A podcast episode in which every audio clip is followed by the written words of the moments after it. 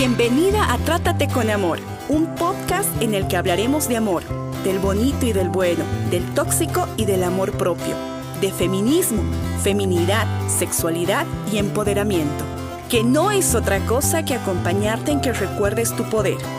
La intención de este podcast es ser un espacio donde tu voz cuente, donde ser más humana y ser más tú sea seguro. Hola, ¿cómo estás? Bienvenida a nuestro primer programa. Te doy la bienvenida, te agradezco de todo corazón por animarte a escuchar este podcast que está hecho con muchísimo cariño, muchísimo amor. Hemos venido trabajando en, en este espacio que pueda ser un espacio en el que tú puedas escuchar cierta información que te apoye en lo que estás viviendo. Vamos a tener espacios que nos ayuden a que puedas mandarnos tus dudas, tus consejos, situaciones que estés atravesando, te podamos ayudar responder en completo anonimato em, para que no te sientas sola y podamos atravesar juntas, porque te aseguro que lo que estás viviendo muchas otras mujeres también lo estamos viviendo y compartir tus dudas o esas circunstancias nos ayudan a crecer a todas. Este es un espacio en el que no te voy a hablar solo yo. Yo soy Dani Ortiz, soy life coach y pues soy una mujer apasionada por, por contribuir en lo que se pueden hacer de este mundo un mundo mejor. Y conmigo en distintos programas estarán especialistas en distintas áreas. Tendremos la presencia de personas que saben de homeopatía, tendremos la presencia de personas que trabajan con energía, con reiki, con sexualidad, con sensualidad. Tendremos la presencia de médicos específicos que nos hablen sobre temas puntuales de nuestra salud, vamos a tener la presencia de expertos en el tema de masculinidad, porque para construir un mundo donde exista más equidad necesitamos que seamos hombres y mujeres los que nos involucremos en construirlo. Y em, pues vamos a, a tocar distintos temas. Y hoy quiero iniciar con un tema puntual. No era el tema para el inicio de nuestro podcast, sin embargo, en mi país, Bolivia, no hace mucho eh, surgió una situación que no es, no es novedad, tristemente, y seguramente en el tuyo, donde sea que estés, pasa con mucha frecuencia, que es el asesinato de una muchacha de 26 años en manos de su esposo, pareja, los dos muy jóvenes con un niño, y él ha dejado una carta y esto ha generado un revuelo muy grande acá en Bolivia y creo importante que podamos tocar el tema porque todas, o al menos un 90% de las mujeres, hemos sido víctimas de violencia en algún momento, tristemente. Y si no, no has sido, siéntete bastante afortunada porque lamentablemente no es lo normal. Y no te hablo de una violencia física necesariamente, te hablo de, de algún grito, engaño, insulto, manipulación, menosprecio, invalidación. todas estas cosas son violencia y alguna vez la hemos vivido o la vivimos y, y usamos distintas etiquetas para tragarla, como el no es tan malo, podría ser peor. Y de eso te quiero hablar hoy. Entonces, esta primera parte te voy a leer la carta que dejó este tipo Vamos a hacer unos comentarios sobre la misma. Y después te voy a dejar siete puntos que son alertas sobre la relación de pareja violenta, que tal vez muchos ya los conozcas, muchos se puedas identificar y decir yo estuve ahí, o puedas decir incluso yo estoy, y que seamos conscientes de que la violencia de pareja escala. Y si bien se dan casos de mujeres que son asesinadas con personas no muy conocidas, la mayoría de los casos es que son personas que sí conocen. Y en más frecuencia son sus parejas las que se sienten en el derecho y dueños de la vida de esta mujer y creen que pueden tomarla. Por eso creo que es importante que generemos espacios donde hablemos de lo no normal, de estas acciones violentas que no son normales, que la sociedad normalizó por muchos años, pero que es momento de que nos levantemos y tengamos el coraje de, de cuidarnos unas a otras. Te leo la carta. Nunca imaginé haber hecho esto, hasta yo me sorprendo. Pero un consejo ante todo. Las primeras parejas de 50 años háganle caso. Los feminazis lo arruinan todo. No justifica el hecho cometido, pero las mujeres deben obedecer a los hombres y así seguirán tranquilas. No al feminismo. Por él los asesinatos. Debemos volver a la era pasada, ahí todo estaba bien. Que me perdone mi hijo, por todo esto. Nunca le digan que fui yo. La amaba como a nadie, pero me falló. Duele dejar toda una vida atrás. Te amo, Jessie. Dice la carta del tipo que asesinó a su pareja de 26 años. Y te invitaría a que reconozcas qué pasa en tu cuerpo, la primera vez que yo me enteré de esto. Y todavía, y llevo ya varios días con la noticia encima, me sentí sumamente indignada. Por todo el contenido, por supuesto, por el asesinato, por supuesto. Y quiero invitarte a que a que mantengas la indignación. Porque el que nos maten y se, no es que me, me hayan matado, pero nos matan como mujeres, tiene que indignarnos siempre. El momento en que normalicemos los asesinatos nuestros, los feminicidios, esta sociedad va a estar más podrida de lo que está.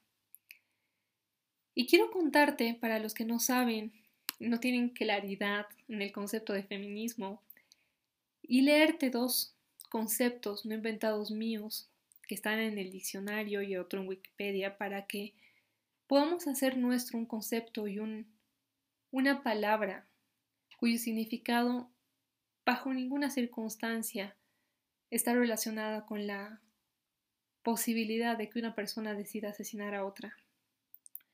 Uno dice, doctrina y movimiento social que pide a la mujer el reconocimiento de las capacidades y, unos derechos que tradicionalmente han estado reservados para los hombres. El segundo dice, el feminismo es un movimiento político y social, una teoría política y una perspectiva filosófica que postula el principio de la igualdad de derechos de la mujer y el hombre. El feminismo lucha por el reconocimiento de las mujeres como sujetos humanos, sujeto de derecho, y sostiene que ningún ser humano debe ser privado de ningún bien o derecho a causa de su sexo busca conseguir a las mujeres iguales libertades que los hombres y busca eliminar la dominación y la violencia de los varones sobre las mujeres. Tal vez, tal vez, alguna parte de mí esté un poco equivocada, pero no veo nada de terrible en el feminismo, entendido con su concepto claro y puntual y real. Es el feminismo el que logró que muchas, bueno, que hoy en casi todos los países del mundo nosotros tengamos derecho a voto, a educación, casi en todos los países alguna voz. Y la sola idea de que este sea malentendido incluso por algunas de nosotras, nos resta en lugar de sumarnos. Em, Emma Watson decía en uno de sus discursos en la ONU que a veces la palabra feminismo nos separa más que unirnos. Sin embargo, creo que no se trata de las palabras. Creo que se trata de, de tener la capacidad de leer un concepto, analizarlo y ver qué tanto sentido te hace.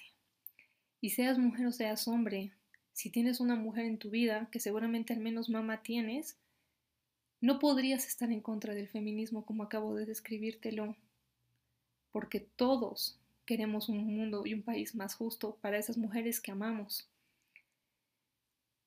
Yo me acuerdo que en un principio le decía a una de mis parejas eh, si era feminista y él me decía que no, hasta que le leí el concepto, porque él, hombre estudiado con maestría de treinta y tantos años, no tenía claridad en el concepto y no se consideraba feminista. Y te reitero, si tú tienes una sobrina, una hermana, una madre, una prima, una mejor amiga, el feminismo tiene que ser una bandera que levantemos todos juntos. Entiendo que lo feminazi, que tampoco está bien expresado en la nota del señor este, ha generado mucho ruido por lo extremista. No lo defiendo ni lo comparto. Sin embargo, lo entiendo. Entiendo el resentimiento de muchas mujeres que encuentran esa forma para defender sus derechos. Te reitero, no lo comparto, pero sigo creyendo que ese no es el camino ni una razón para asesinar. Y habiéndote dicho esto y puesto en la mesa la carta de este hombre que, que además cierra diciendo que las mujeres debemos hacerle caso a los hombres y despidiéndose con un te amo, quiero hablarte de los semáforos rojos que se deberían prender en una relación de pareja que tiene tintes violentos y que es importante que tú puedas reconocer en caso de que estés en una para que te des cuenta de que este puede, esta relación en la que estás puede escalar y puede ser algo mucho más grave, como que no. Sin embargo, al hacerte tu consciente de esto que te quiero compartir, también decides quedarte o no en ese tipo de relación. Quiero hablarte de el primer síntoma muy común en la actualidad es el revisar el celular con consentimiento o sin. Conozco personas que em, pues se saben la contraseña del celular de su pareja y si no se la saben, porque no se las ha dado, es un drama. Y en cualquiera de los dos espacios creo yo que tu celular es un espacio privado de cosas tuyas, con gente importante y no importante, muchas veces un instrumento de trabajo, que no le da el derecho al otro desde una posición de quiero saber con quién hablas, qué hablas y, estoy sobre ti, de hacerse el dueño de la información que está ahí. Si ese consentimiento es, sí, léelo porque te lo estoy compartiendo y quiero compartirte eso, sin una presión de por qué no me quieres mostrar tu celular, qué escondes, seguramente estás hablando con tal y esta clase de cosas que seguramente eres capaz de reconocer si en algún momento has estado ahí es una señal de una persona violenta, que no respeta tu privacidad, tus conversaciones ni tu espacio. Es muy probable que también hayas estado tú al otro lado, que hayas sido tú la que le revisa el celular a él y la que busca la contraseña. Y si has estado ahí, que también está en un lugar de violencia, tú también estás violentando al otro, me, reconocerás que es horrible. Horrible la sensación de tener que verle la contraseña, de querer desbloquearle el teléfono. Es asqueroso estar en ese lugar. Porque el no poder confiar en tu pareja y el no saber tener la sensación y la certeza de que hable con quien hable no haría algo intencional para dañarte, es una señal de que no estás en una relación sana. No importa cuántas veces te haya metido cuernos y demás, eso ya es una señal de que no estás en una relación sana. Pero en el caso de que estás con alguien que si no te muestras el celular o no le das la contraseña, te insulta, te presiona, es una alerta. Es una alerta, amiga. Algo no está bien ahí. El segundo punto que quiero comentarte es el de vigila lo que te pones. Podríamos decir que cada vez menos, pero yo te diría que cada vez más sutil. ¿No será mucho el no eso no te pones? Como que creo que hay parejas aún muy así. Pero hay el, no, eso no te pongas.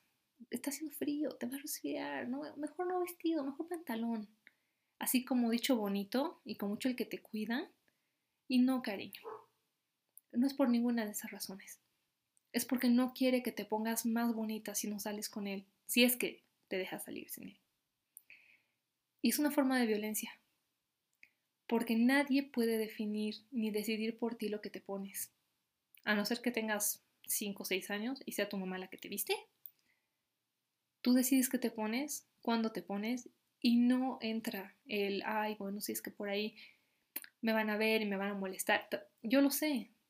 Vivimos aún en un mundo donde salir con falda es hasta riesgoso para nosotras. No quiere decir que esté bien.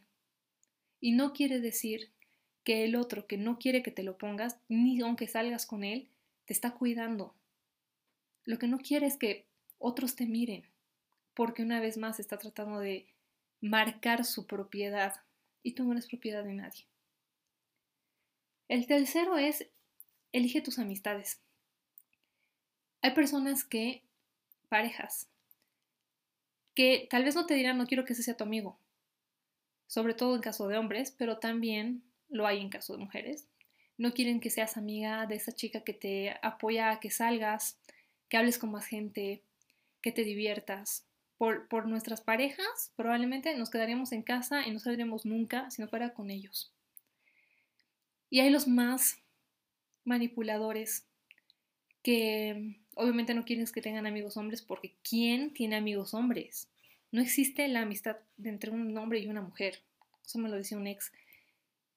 Y yo sabes qué, mis mejores amigos tengo muy buenas mejores amigas, pero tengo tres buenos mejores amigos con los que nunca, jamás hemos tenido ningún otro tipo de atracción. Y existe una amistad muy sana, muy pura, una hermandad muy linda. Y creo que es importante que entiendas que lo que el otro está mirando fuera tiene que ver con él. Cuando el otro te hace la escenita esa de celos de con quién saliste y qué hiciste y seguro te metiste con no sé qué, cariño, está hablando de él. No eres tú. Él habla de lo que él hace o hacía. Él habla de lo que él conoce. Puede ser que para ti sea así muy, ¿qué te pasa? Me he visto con mi amigo, hemos tomado un café y se acabó. Para ellos, cuando van a tomar un café y hacen otra cosa, obvio que no te van a creer que tú te estás haciendo tomar un café porque están hablando de lo que ellos hacen. La próxima vez que tú estés en una situación como esta, díselo. ¿Por qué tienes tantas dudas? ¿Tú haces eso cuando sales? Porque parece. Porque cuando tú sales con tal y tal, yo no tengo ningún drama. ¿De dónde viene tu drama? Y después de marcar el territorio con claridad sobre lo que no está permitido hacia ti, date cuenta de que esa es una situación y una acción posesiva sobre ti. Él no puede elegir los amigos que tienes, ni con quién sales, ni cuántas veces. Tú eliges a la gente que te hace bien. Y si es una persona tóxica, violenta, va a querer que te alejes de aquellos que te dan fuerza, valor, que te hacen ser más tú, que te hacen sentir más segura, porque él no, no le conviene que tú seas una mujer segura. El cuarto punto que te quiero compartir es, cuando se enoja, te insulta. Hay personas que no te insultan todo el tiempo, ¿sabes? O sea, creo que nos cansaríamos si estuviéramos en una relación. Bueno, yo espero que te canses, pero si todo el tiempo fuera insultos, no estarías ahí. Por lo general es es miel y vinagre. Entonces puede tratarte con muchísimo amor y, va a ser mejor y no sé qué, pero a la primera que haces algo que no, para que se enoje, porque siempre hiciste tú algo. No cerraste bien la puerta, no secaste la ropa, no tendiste la cama como quieres, si es que vives con él, no lo llamaste cuando quería, no le contestaste el teléfono cuando debías, tú lo hiciste enojar. Y cuando eso sucede, él se siente en el derecho, porque tú lo hiciste enojar, de insultarte. Hay los básicos que te insultan con insultos básicos. Tonta, estúpida, y podemos ir subiéndole el tono hasta te metes con tal y no sé qué, así, o gorda, fea, lo que quieras, todo lo que él sabe que te puede dañar, y hay los más astutos, los que saben dónde darte, los que no te dirán tonta, estúpida, pero te dirán, tú nunca vas a llegar lejos, a ti nadie te quiere. Eso, eso es violencia. Eso es violencia. Que no te haga creer que está siendo buenito y que te hace un favor por estar contigo. No. No, mi amor. Te está dañando. Y lo está haciendo a propósito. Porque no es que se enoja y se nubla. No. Es, se enoja y sabe que lo que sale de su boca me va a llegar. Y lo hace consciente. Date cuenta. Esa es una relación que ya ha escalado mucho más a un nivel violento, a un nivel de si es capaz de insultarte, si es capaz de dañarte de manera intencional, eso ya no es un amor sano. Ese no es un lugar seguro para ti, ni en el largo ni en el corto plazo. Ahí no se puede construir. El séptimo, el quinto punto que te quiero compartir es te grita, que viene muy de la mano de lo anterior. Pueden ser solo insultos, pueden ser insultos y gritos. Yo conozco él, si no te he gritado, solo he levantado un poco el tono de voz, como sabemos perfectamente que nada que ver, que sí nos están gritando y que además, no sé si te ha pasado, pero o gritas de vuelta o te paralizas. Yo me paralizo, cuando me gritan no sé cómo responder. Y si estás en ese espacio o has estado, ahí no es, porque estamos un paso más en el semáforo rojo de esto no es seguro para ti a la siguiente esto puede ir más arriba. Si ya han llegado a los insultos, si ya han llegado a los gritos, cariño, estás a dos pasos de algo mucho más grave. El sexto punto es, él puede hacerlo, pero tú no. Y lo voy a generalizar en una bolsa. Él puede salir a tomar con sus amigos y volver borracho, pero pobre de ti si lo haces. Pobre. Y te lo digo literal. No solo porque la sociedad nos juzga como que una mujer, una verdadera mujer, nunca está borracha. Y en comadres, pobres, comadres, entre paréntesis, es una fiesta boliviana em, que se da en carnaval, donde las mujeres salen juntas entre comadres y se hacen amigas. Y es verdad, se ha tergiversado mucho y hay mujeres que toman demasiado y terminan muy, muy, muy borrachas. Pero yo me pongo a pensar, y tú revisa tus amistades, los círculos de hombres, mayores, menores, amigos. La forma en la que las mujeres se emborrachan ese día, por lo menos los hombres se emborrachan así tres veces al año, o más. Conozco hombres que terminan el partido de fútbol, porque en mi país eso es muy común, y no importa si es a las 9, al mediodía, a las 3 de la tarde o a las 6, toman los siguientes, las siguientes 10 horas seguidas. Es regla. Pero él puede, porque es hombre. En él, por alguna razón, dice que no se ve mal que llegue borracho, que vomite en la cama, que no se acuerde de lo que pasó, es normal. Pero en nosotras, no. Pobre, pobre de ti si llegas con cuatro cervezas encima. De borracha no te baja. Pero además, ¿qué habrás hecho? ¿Con quién te metiste? Y el chaki moral de tu vida por los siguientes seis meses. No sales hasta el siguiente año nuevo. Eso es violencia, amor. Es verdad, no, no está bien. No es normal. No es normal que él pueda salir con sus amigos una vez a la semana fija y llegar a la una de la mañana y que tú con suerte en tu cumpleaños. No es normal. Sí sé que hay distintas circunstancias que nos complican. Si eres mamá, tienes menos posibilidad de salir, pero hasta en eso. Si eres mamá, no hiciste hijo sola, lo hiciste con alguien. Y en un mundo justo, que espero que algún día podamos construir, tú sales dos fines y él sale dos. Y los niños se quedan con, con los dos con el que se queda y el otro sale tranquilo. Hay una cultura de que la madre es la que cuida, la que se queda en casa y no sale y el hombre sale y se puede emborrachar porque además tiene derecho, trabaja toda la semana y tú no. No importa la mujer que sea, que esté en su casa de 50 años, 60 años, el trabajo de la casa es mucho más agotador que el de oficina, muchas veces. ¿Tú no tienes derecho de salir a tomarte una cerveza con tus amigas? Supuesto que sí, pero no está bien visto. Y de él puede y tú no, hay muchos. De cuántas amistades puede tener, las veces que puede salir y a qué, torneos, clubs a los que tú te permites. O sea, es una forma de violencia aceptada, normalizada, que tenemos que terminar de cambiar. Y la séptima, te golpea o te empujó. Ni se dio cuenta. Te agarró de los brazos muy fuerte, pero estaba muy enojado. Te lanzó contra la cama. te ha dado apenas un golpecito en la cabeza. Y de ahí a cosas mucho más graves. Esta muchacha que te digo murió con el cráneo destrozado por martillos. ¿Tú crees que era la primera vez que la golpeaban? ¿Tú crees que ese tipo nunca la insultó antes? ¿Tú crees que ese tipo no le habría gritado antes?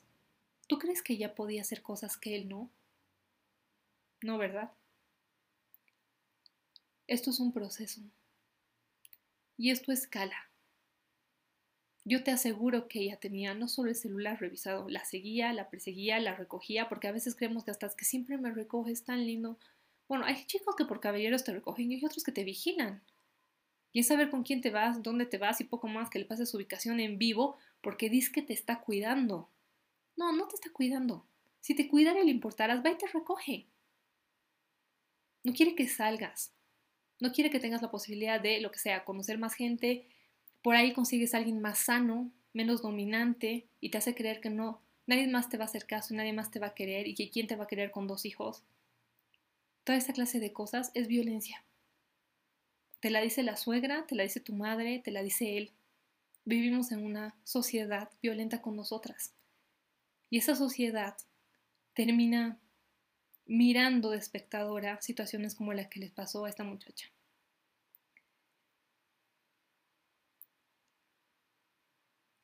Quiero cerrar este podcast, este primer capítulo, diciéndote que hay muchas cosas que hemos permitido en nombre del amor. Y como dice mi coach, pobre amor, hay demasiadas cosas que le hemos puesto de carga diciendo, es que lo aguanto por amor, es que el amor es sacrificio y no. El amor no duele. Créeme, el amor no te va a doler. El amor sano no te va a doler. Es verdad, nunca nos han enseñado a amar, sí. ¿No hay una escuela donde te hablen de eso? No. Para eso estamos aquí. Para que podamos generar espacios donde hablemos del amor sano y del amor bonito. Y podamos reconocer el amor tóxico y tener el valor de salir vivas de relaciones tóxicas. Yo agradezco muchísimo las relaciones tóxicas que he tenido en mi vida porque créeme, he tenido varias. Me han hecho mucho más fuerte, me permiten estar aquí hablándote, compartiendo experiencias y esperando que puedan ser también las tuyas, las que nos ayuden a más mujeres a ser más fuertes, a darnos cuenta de que no estamos solas, y sobre todo saber que no queremos terminar como Jessie.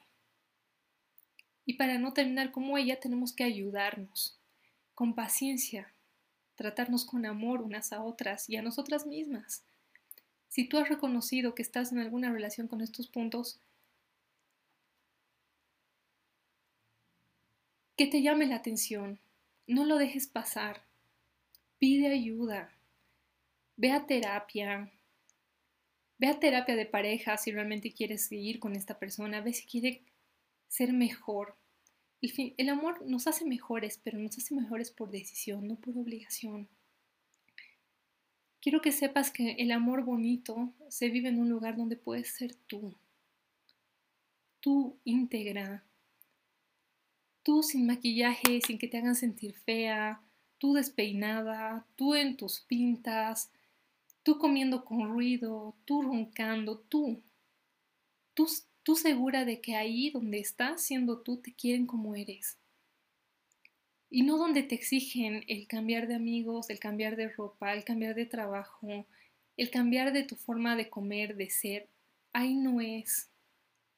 Vamos a tener programas específicos en los que hablemos de amor y de pareja sana y de cosas similares, pero hoy quiero cerrar con con, con estas palabras de revisas tu relación de pareja, revisa si has estado ahí, revisa si estás, pide ayuda. Pásale el podcast a alguna amiga que sientas que está en una situación similar. Recuerda que ahorita los que no hacemos algo somos cómplices porque no nos movemos. Mejorar el mundo es tarea de todos. Ha sido un gusto estar contigo hoy. Nos escuchamos la siguiente semana. Un abrazo. Gracias por escuchar el programa de hoy. Si quieres recibir este podcast, síguenos en redes como arroba Frida Bolivia.